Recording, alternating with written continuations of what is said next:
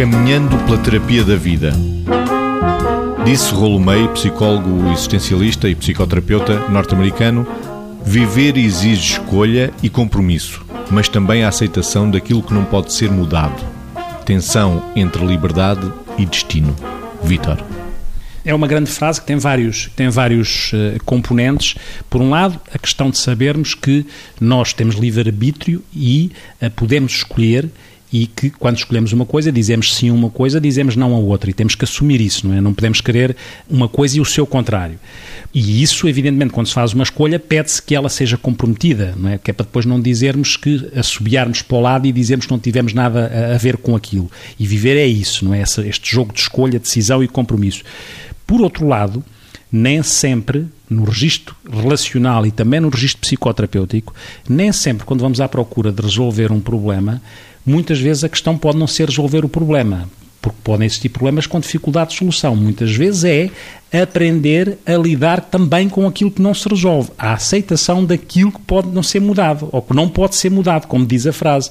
E isso também é processo terapêutico, não é resolver tudo. Também não é como às vezes se diz dos psicoterapeutas, que encontram sempre um problema para cada solução, com certeza. É? Às vezes nós brincamos connosco e dizemos isto. E esta questão da, da tensão entre liberdade e destino parece muito interessante, porque muitas vezes nós pensamos na nossa construção entre as emoções, o pensamento e a ação. Eh, o que acontece é que as nossas emoções, elas comandam-nos eh, de alguma forma, nós não temos um interruptor para desligar as emoções, mas em última instância, em cima das emoções, existem pensamentos e ações. E é da nossa responsabilidade e do nosso livre-arbítrio escolher, tentar escolher como é que pensamos as emoções e que ações escolhemos. E isso tem a ver connosco. Viver exige escolha e compromisso, mas também a aceitação daquilo que não pode ser mudado. Tensão entre liberdade e destino. Margarida remete-me para duas coisas. A primeira é mesmo esta questão da decisão.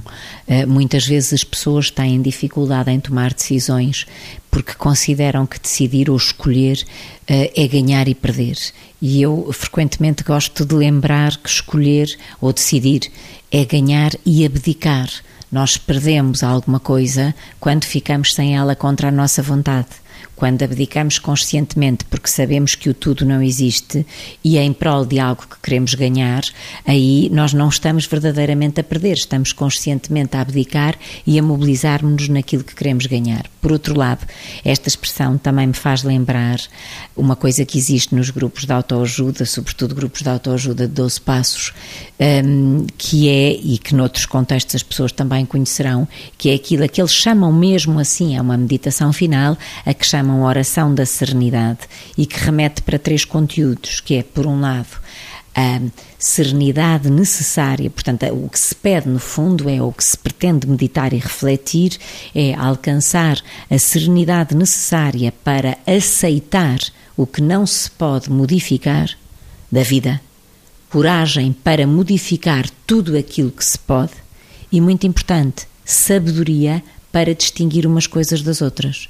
Ou seja, se nós conseguirmos caminhar à luz deste filão, nós estamos a caminhar à luz dos verdadeiros caminhos que a vida nos vai propondo.